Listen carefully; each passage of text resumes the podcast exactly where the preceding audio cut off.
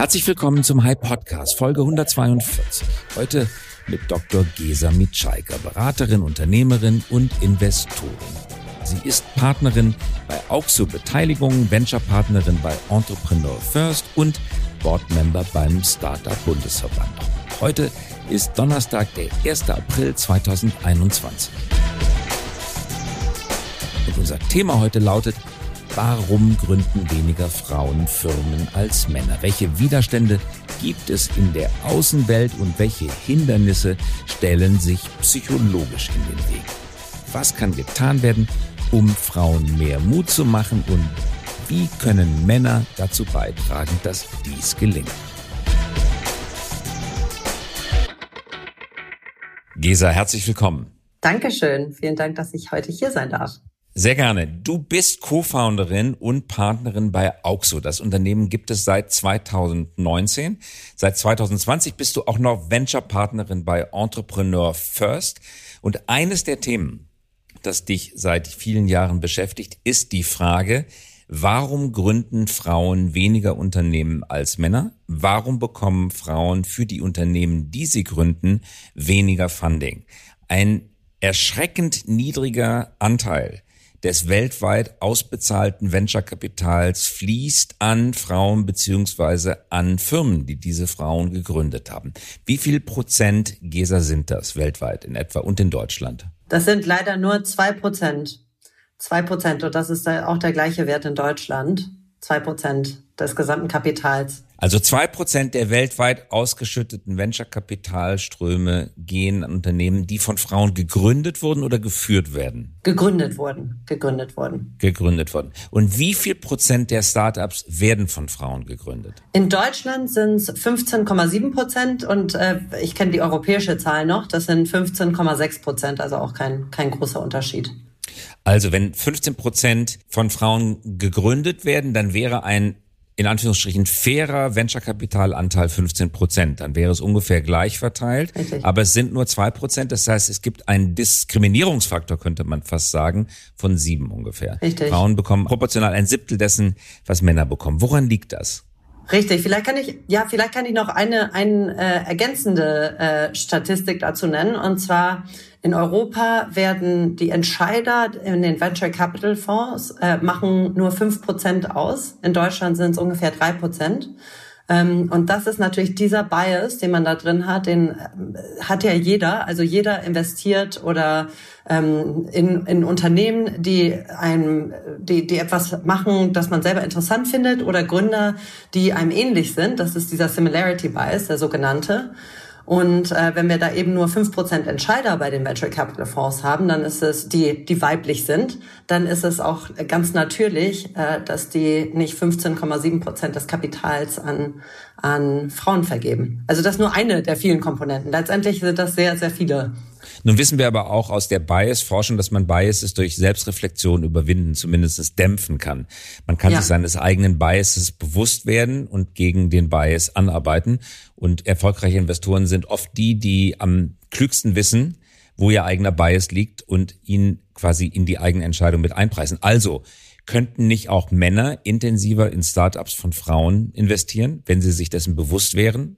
Das könnten sie. Und da gibt es auch welche, die es auch tatsächlich tun, ähm, die sich auch dessen bewusst sein oder die in Bereichen auch ähm, investieren, wo einfach mehr Frauen gründen. Äh, Frauen gründen ja auch typischerweise in Bereichen, die äh, einen sozialen Mehrwert liefern, beispielsweise im Gesundheitssektor. Also wenn Investoren dann ähm, mehr im Gesundheitssektor investieren, dann werden sie typischerweise auch ähm, einen höheren Prozentsatz an weiblichen Gründern in ihrem Portfolio haben.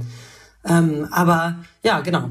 Also um deine Frage zu beantworten, das, das könnten Sie richtig, wenn Sie diesen Bias ausschalten. Ähm, erstens tun das noch nicht ausreichend Leute.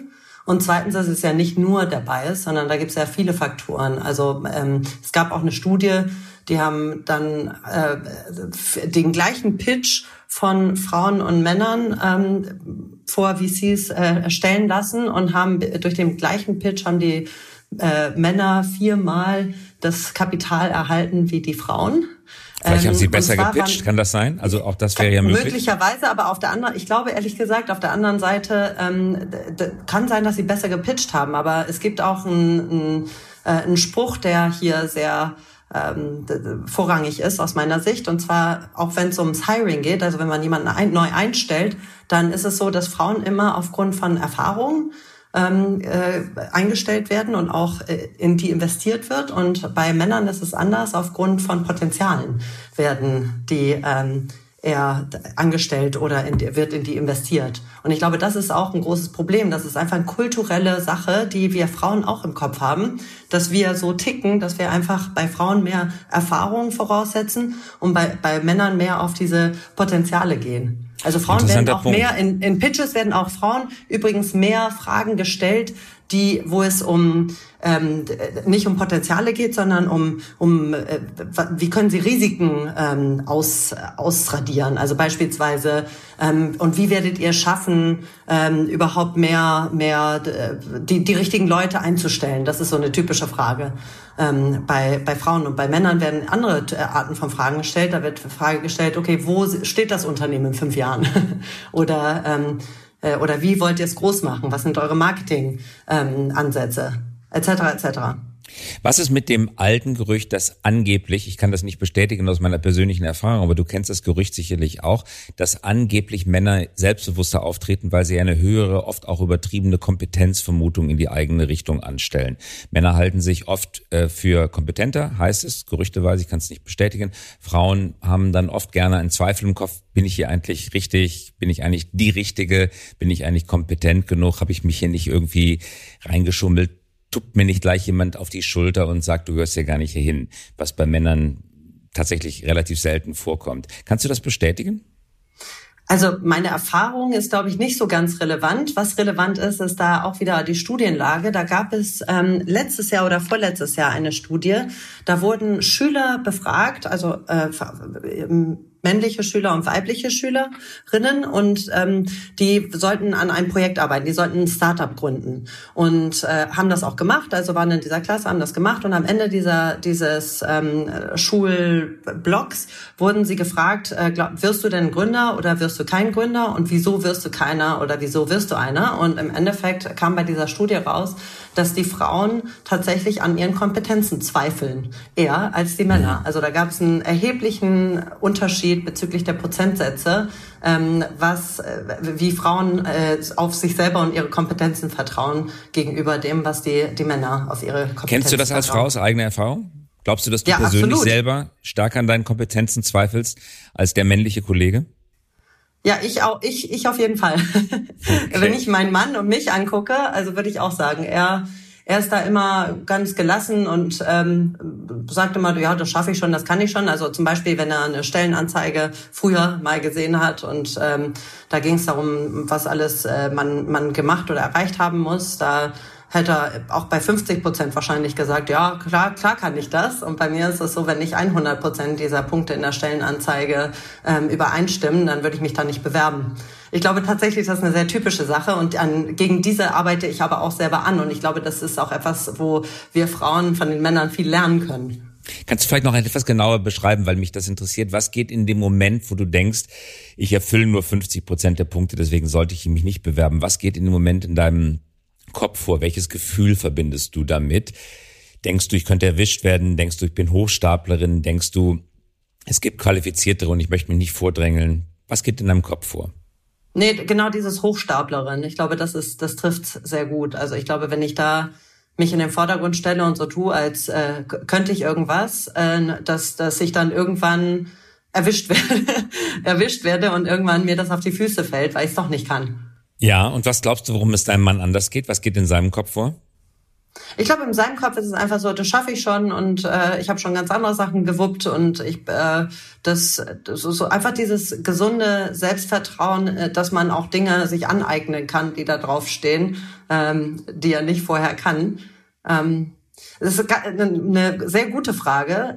Ich, äh, ich arbeite ja sehr stark selber daran. Also sowas wie ähm, äh, überhaupt in solchen Gremien teilzunehmen, wie äh, in denen ich im Moment bin. Also zum Beispiel beim Bundesverband Deutsche Startups noch vor zwei Jahren hätte ich das niemals gemacht. Ich hätte immer gesagt, ich habe ich hab überhaupt nicht ausreichende Kompetenzen. Ich kenne mich da viel zu wenig aus. Wieso sollte ich da jetzt in den in den Vorstand reingehen? Und aber ähm, durch meine viele Arbeit äh, bezüglich weiblicher Gründerinnen. Und ähm, diesem Bias ist mir einfach aufgefallen, dass ich auch sehr viel tun kann und dass ich Dinge auch in die Hand nehmen kann und dass ich auch bei bestimmten Dingen, wo ich, wo ich glaube, dass ich nicht 100 Prozent des Wissens und der Fähigkeiten habe, dass ich da lieber Ja sagen sollte und das mal ausprobieren sollte und am Ende klappt es. Wie schaffst du das psychologisch, indem du das Gefühl der des erwischt werden können einfach runterschluckst, verdrängst du es, machst du die Klappe auf, steckst das Gefühl rein, machst die Klappe zu, schweißt zu. Wir wissen alle im Unterbewusstsein, in den Träumen, äh, auf, auf ver, ver, verschlungenen Wegen, die alle nicht durchschauen können, kommt es immer wieder zum Vorschein. Das Monster kommt immer wieder hoch. Aber wie machst du es in einem konkreten Moment? Einfach wegstecken? Nee, ich Oder hast du einen Weg um. Ja? Wie ich drehe das, das, um. Ich drehe das um. Ich sag, ich sag nicht, ähm, ich stecke irgendwas weg, sondern für mich ist es dann ein Ziel, das ich mir setze. Also beispielsweise dieses Jahr und das habe ich im Jahr 2019 gemacht. Am Anfang des Jahres habe ich gesagt, zu allem, was ich gefragt werde, werde ich ja sagen. und ähm, und das das war das Ziel und deswegen äh, konnte ich das mir gegenüber ganz gut rechtfertigen und hatte gar nicht dieses Gefühl, äh, dass ich das ich vorher hatte. Gute Strategie. Wir kommen gleich nochmal auf die zwei Prozent Venture-Kapitalquote zurück, die tatsächlich ein Skandal sind. Aber lass uns nochmal kurz bei der Gründerquote, Gründerinnenquote von 15 Prozent bleiben. Auch das ist ja nicht angenehm, weil eigentlich müsste die ja 50 Prozent oder höher sein. Ja. Weil ja. Frauen bekanntlich oft besser qualifiziert sind als Männer, rein formal gesehen. Die 15 Prozent stellen, also würdest du mir da recht geben, auch schon in sich ein Problem da und könnte das, was wir gerade besprochen haben, die Nicht-Kompetenzvermutung, die manche Frauen vielleicht so wie du ähnlich hegen, dass diese Nicht-Kompetenzvermutung ein Kern des Problems, vielleicht nicht das, der einzige Kern, aber ein Kern des Problems sein könnte? Ich glaube, es ist ein Riesenmosaik von kleinen Kernen, ähm, die zusammengenommen den, äh, das, das Problem ergeben. Und ich glaube tatsächlich, das ist ein, einer der kleinen Kerne, aber ähm, da, da gibt es noch zahlreiche andere. Letztendlich kannst du das in zwei Bereiche unterteilen. Das sind Nummer eins die kulturellen Gegebenheiten und das andere die strukturellen Gegebenheiten, weshalb das so ist. Und dieser Punkt gehört eher zu den kulturellen Gegebenheiten. Da gibt es aber noch viele andere Sachen, also auch die ähm, Aufteilung der, der Kindererziehung, dass die einfach in unserer Kultur ähm, eher auf die Frau fällt als auf den Mann. Also das ist auch einer von diesen Kernen. Und ich glaube mhm. letztendlich, dass äh, wenn man, es gibt verschiedene Hebel, die man äh, drücken kann, um da, um da zu einem 50 Prozent Ergebnis zu kommen, was ich sehr hoffe, was bald ist. Äh, wenn man nämlich die Vorhersagen an sich ansieht, wird es in, was war es, 200 Jahren der Fall sein. Und ich hoffe aber, dass es viel schneller passiert. Ähm, und ich glaube, wenn, wenn jeder unterstützt und jeden Hebel auch äh, nimmt, auch die Gründerin in ihrem Selbstbewusstsein, wie du das ähm, gerade darstellst, dann kommen wir hoffentlich irgendwann zu den 50 Prozent und zu unseren Lebzeiten. Glaubst du denn, dass es eine gläserne Decke gibt, die ein aktives Unterdrückungsinstrument ist? Also ist ja ein Unterschied, die kulturellen Effekte und so weiter, die sind wirklich nicht so leicht zu ändern, von denen du sprachst. Hoffen wir, dass das schnell geht. Aber es könnte natürlich rein hypothetisch auch eine männlich-maskuline macho-mäßige Unterdrückung von Frauen sein. Glaubst du an aktive Unterdrückung im Jahr 2021? Ich glaube an passive Unterdrückung. Ich glaube nicht an aktive Unterdrückung. Und zwar, ähm, ich glaube nicht nur daran, sondern die Zahlen zeigen das. Also ich werde immer, ähm, ich habe häufiger schon äh, mich ausgesprochen für eine Quote auch in den Vorständen ähm, von Unternehmen, weil ich glaube, dass es einfach von der Logik her gar nicht anders möglich ist, dass wir da mehr Frauen reinbekommen. Wenn man die Quote nicht macht, ich, ich habe bisher noch keine bessere Alternative gefunden dazu. Und ich glaube, dass im Moment das einfach der Fall ist, dass die kompletten Vorstandsetagen sehr männlich dominiert sind. Und wie gesagt, nicht aktiv, sondern passiv. Also es ist ja nichts Böswilliges, was die Leute machen, sondern sie, sie unterstützen Leute, die ihnen ähnlich sind. Sie bringen Leute hoch, die ihnen ähnlich sind. Das ist einfach die Natur des Menschen. Das ist nichts Bösartiges. Ähm, und das passiert. Und ich glaube, um das zu durchbrechen, ist meines Erachtens irgendwie eine Veränderung der Struktur notwendig. Und ich glaube, die Quote ist ein, ist vielleicht nicht die beste Lösung, aber ich kenne keine bessere. Insofern ist es ja. ähm, äh, die derzeit beste Lösung für mich. Gese, das Argument kann ich gut verstehen und trotzdem glaube ich, dass die Start-up-Gründungstätigkeit noch etwas anderes ist, weil in einem großen Unternehmen in die Spitze, in den Vorstand zu kommen, das bedarf tatsächlich der Zustimmung vieler anderer Menschen. Da hat man keinen Rechtsanspruch drauf, da kann ich mich nicht einfach anmelden. Da muss ich viele, viele Verbündete gewinnen und die richtigen Leute dazu bringen, dass sie meinen Arbeitsvertrag oder meinen Dienstvertrag unterschreiben. Bei Gründung ist das anders. Ja. Jeder kann zum Handelsregister gehen, jeder kann eine UG für 200 oder 300 Euro gründen. Die Eigenkapitalerfordernisse sind mit der UG auf ein absolutes Minimum geschrumpft. Es gibt ein Musterprotokoll beim Notar. Man hat es dann tatsächlich heutzutage in wenigen Tagen sogar in den meisten Handelsregistern eingetragen. Was am längsten dauert, ist Know Your Customer bei der Bank, aber der Prozess dauert heute auch nicht länger als drei bis vier Wochen. Und das kann jeder. Ja. Und ich habe noch niemanden gehört, der sagt, das Handelsregister diskriminiert mich oder der Notar oder die Bank oder so. Ähm, also deswegen ist die Gründerinnenquote, glaube ich, die wirft nochmal ganz besondere Fragen auf, weil da hilft keine Quote, weil der Zugang ist der gleiche und trotzdem sind es nur 15 Prozent. Ja. Wie, wie erklärst du dir das?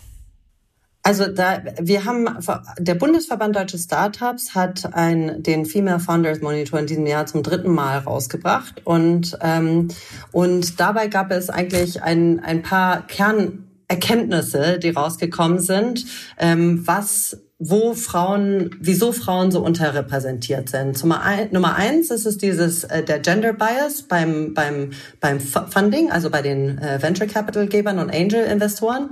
Und Nummer zwei ist es das Fehlen der Netzwerke für Frauen. Also ähm, 6, was war's, ich glaube 57 Prozent der frauengeführten Startups sagen, dass es ihnen sehr schwer fällt, ein Netzwerk im Investmentsektor aufzubauen. Und ähm, nur um einen Vergleich anzustellen, die männlichen Teams ähm, haben, da glaube ich, waren 36 Prozent, die das, äh, ja. das als schwer eingestuft haben. Und das Gleiche ist eben, wenn man ähm, Netzwerke in ähm, etablierte Unternehmen oder in äh, äh, ähnliche Unternehmen reinbringt, die man ja braucht, wenn man ein Startup gründet. Deswegen ähm, letztendlich da, wenn man das selber in die Hand nehmen möchte, kann man den Gender Bias ähm, auch als Gründerin angehen, aus meiner Sicht. Also da könnte man beispielsweise ähm, wenn ich eine, wenn ich neu gründen würde, würde ich sagen, ich gucke mir erstmal das Portfolio des Investors an. Ich kann mir ja selber aussuchen, wer mein Investor sein soll. Haben Sie ein diverses Investment-Team? Ähm, haben Sie Mechanismen, um den Similarity Bias äh, äh, außer Kraft zu setzen, wie du das gerade sagst? Ähm, äh, gibt es äh, irgendwelche weiblichen Ökosysteme, ähm, die, die spezifisch Kapital auf, äh, an Frauen vergibt? Ähm, gibt es andere äh, Optionen, um sich äh, Kapital einzuholen? Es gibt ja im Moment auch neue mit Methoden wie Revenue-Based Financing, was auch total ähm, gut sein kann und, und relevant sein kann für einen Gründer. Und wenn du aber siehst, dass äh, der Investor, ähm, den du gerne haben möchtest, dass der nicht dieses diverse Team hat, dann kannst du ja trotzdem deinen Pitch auch anpassen und versuchen, ja. das zu, zu liefern, was dieser Investor braucht. Äh, gutes Argument, Gesa. Das ist, äh, glaube ich, ein, ein, ein guter Tipp auch für all diejenigen, die uns jetzt zuhören. Du machst selber, wir sprachen ganz am Anfang darüber mit Auxo, eine, ähm, eine Initiative oder ein, ein Unternehmen, das bewusst investiert in Frauen und mit Entrepreneur First äh, setzt du dich auch ganz stark dafür ein, dass in Startups von Frauen investiert wird. Kannst du uns erzählen, was mhm. diese beiden, äh, was Auxio und Entrepreneur First machen, was diese beiden Firmen tun? Ja, also Gerne. Auxo Beteiligung ist, wir sind Angel-Investoren, sogenannte, und haben uns zusammengesetzt, weil wir gesagt haben, wir wollen unseren eigenen Similarity Bias nutzen und anders investieren und dann gegebenenfalls eine sehr große Lücke, die im Moment da ist, weil alle Investoren sich sehr ähnlich sind, die adressieren und da hoffentlich sehr wohlhabend mit werden.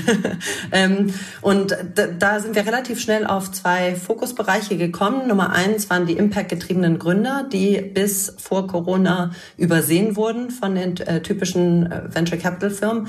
Und Nummer zwei sind äh, die, die Art des Wachstums. Wir haben immer gesagt, wir brauchen ein, nachhaltiges, ein werthaltiges Wachstum ähm, im Vergleich zu dem, was der typische VC braucht. Er braucht ja immer diese Hockeykurve, ähm, um, äh, um eben ein, ein Outlier, also ein, ein, ein Unicorn äh, zu, zu erhalten, was, was sie eben brauchen für, ihre, für ihren Fonds, um den zurückzahlen zu können und auch ähm, für ihre eigenen Investoren ähm, Erträge zu wirtschaften.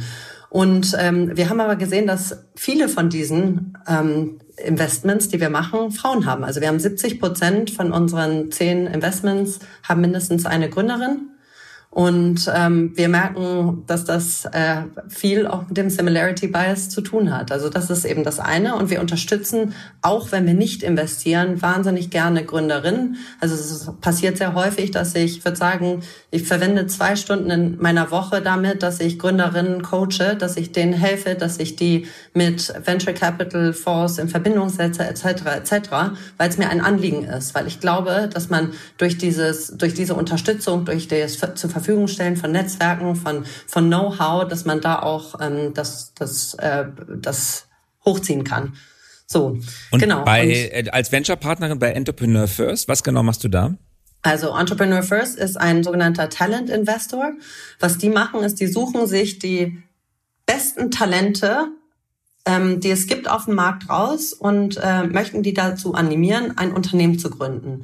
Bringen die dann erstmal zusammen für ein paar Monate, dann, ähm, dann, also sie versuchen immer einen eher kommerziellen Part zu haben und einen eher technischen Part zu haben und die ähm, würfeln sie zusammen und die machen da, die lernen sich dann gegenseitig kennen und und äh, gruppieren sich dann und äh, und initiieren Unternehmen und dann, wenn sie sich gruppiert haben, kommen sie in dieses zweiten, den zweiten Bereich, der heißt dann Form, wo dann tatsächlich eine Firma aufgebaut wird und diese Firma ähm, die äh, dann zu dem Ende der sechs Monate, so lang ist das Programm, entweder ein Investment durch Entrepreneur First, also durch den Fonds Entrepreneur First bekommt oder nicht. Meine Aufgabe ist es, wenn die Teams zusammengekommen, also wenn die sich geformt haben, dass ich dann ähm, die coache, also dass ich denen zur Verfügung stehe für alles, was sie benötigen und wenn sie dann tatsächlich das Investment durch Entrepreneur First bekommen haben, was ja, die sind die ersten Investoren drin, dass ich dann versuche, sie an die Venture Capital Welt zu vermitteln.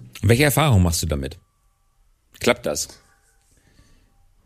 Ja, also bisher, ähm, ich bin ja erst seit sechs Monaten dabei. Ähm, bisher ist, ich glaube, meine Rolle ist eine sehr wichtige. Ich habe jetzt äh, eine zweite Georgia Dienst, eine zweite Venture-Partnerin ähm, mit an Bord geholt. Also mit, äh, ich, ich habe sie vorgeschlagen und sie wurde genommen. Ähm, ich glaube, ich, ich bin der, der Überzeugung, dass das Konzept in UK funktioniert sehr, sehr gut und dass wir das auch in Deutschland hinbekommen. Ähm, bisher war es in Deutschland noch nicht sehr erfolgreich ähm, und wir versuchen jetzt aber an den deutschen Markt, also auch die Themen und die Art der Gründer anzupassen und äh, da fokussiert eher ranzugehen. Also insofern, ja, ich bin überzeugt davon, dass das in Deutschland ein, äh, auch erfolgreich sein wird. Und wenn du jetzt, wenn wir jetzt über Vielfalt von Teams reden, zur Vielfalt gehört natürlich auch das Geschlecht. Wenn du jetzt ein klassisches Startup hast mit drei Gründern, Gründerinnen, wie würdest du das zusammensetzen? Man sucht natürlich immer den Ingenieur, den Programmierer, den Sales-Guru und den Kaufmann, der das gut machen. Wie würdest du ein Team zusammensetzen? Drei Frauen alleine, kann das gut gehen? Oder würdest ja, du sagen? Ich habe ich hab, ich hab ein Investment in eine Firma, das sind drei Frauen, Localize ja. heißen die. Ähm, das geht sehr gut. Ja. Okay. Das geht Aber sehr das gut. Also Idealteam, sind es äh, zwei Frauen, ein Mann oder zwei Männer, eine Frau? Kann man das sagen? Kann man überhaupt nicht sagen. Also ich finde Diversität und da geht's nicht nur um ähm, das Geschlecht, sondern um die, die Denkweise, das Know-how, äh, Hintergrund, ähm, alles, also Alter, alles, alles, alles. Äh, ich glaube, es sollte ein diverses Team sein, das verschiedene Dinge an den Tisch bringt, damit man breit aufgestellt ist. Und äh, die so eine genannt, äh, also die Entrepreneur First nennt das immer eine Edge haben, also irgendwas in ihrem Know-how oder ihrem, in ihrem Wissen oder in ihren Kompetenzen haben, was genau zu dieser Firma passt, was sie genau hier anwenden können, was da ähm, besser als andere Leute zu, äh, zu anderen Leuten passt. Gesa, und nun eine Frage, die natürlich nicht fehlen darf. Wie ist es mit der Kinderplanung? Frauen ganz natürlicherweise wünschen sich vielleicht irgendwann Kinder, Männer ganz genauso, aber Frauen bekommen sie dann eben unveränderbar. Wie baue ich jetzt als Frau, die ein Unternehmen gründen möchte, Kinder in meine Berufsplanung ein? Was mache ich da am besten? Wie kann ich mich im Gründerinnen-Team darauf verständigen, dass ich jetzt mal Zeit für mich brauche, um Kinder für einige Jahre oder weniger als ein Jahr oder vielleicht auch mehrere Jahre äh, zu betreuen? Wie kann ich verhindern, dass im Gründer Rinnenteam dann Unwuchten auftreten und das Gefühl entsteht, dass die eine sich um die ganze Arbeit kümmern muss, während die andere sich um die Kinder kümmert oder umgekehrt. Wie sind deine Erfahrungen? Welche Erfahrungen hast du persönlich damit gemacht? Ja, ich bin ja, also wir sind ja bei Auxo alle drei Mütter von kleinen Kindern. Also die ähm, Fabiola hat drei Kinder, Tina hat ein Kind, ich habe zwei Kinder. Und Wie alt sind deine Kinder? Meine sind vier und sechs, genau ein ähnliches Alter bei den, äh, Entschuldigung, Fabiola hat vier Kinder mittlerweile. Sie hat vor kurzem ihre vierte Tochter bekommen, genau. Ähm, deswegen, äh, also wir sind alle Mütter und wir haben ja alle hiermit zu tun. Es ist ein, es ist eine Herausforderung. Ähm, und also wenn deine Frage dahin geht, was, was würde ich den Leuten raten? Ich würde raten, probiere es, weil es ist möglich. Es hat erfordert wahnsinnig viel ähm, Durchhaltevermögen, äh, Resilienz, ähm, äh, Struktur, ähm, sehr viel, man, man, man muss sehr viel geben dafür, dass es, dass es klappt. Aber ich habe viele Gründerinnen äh, auch in, in unserem Portfolio, aber eben auch mit denen ich spreche, die, ich habe gerade vor einem Monat ein Commitment abgegeben für mich privat bei einer Firma, da ist die Gründerin schwanger und bekommt jetzt im Februar ihr Kind.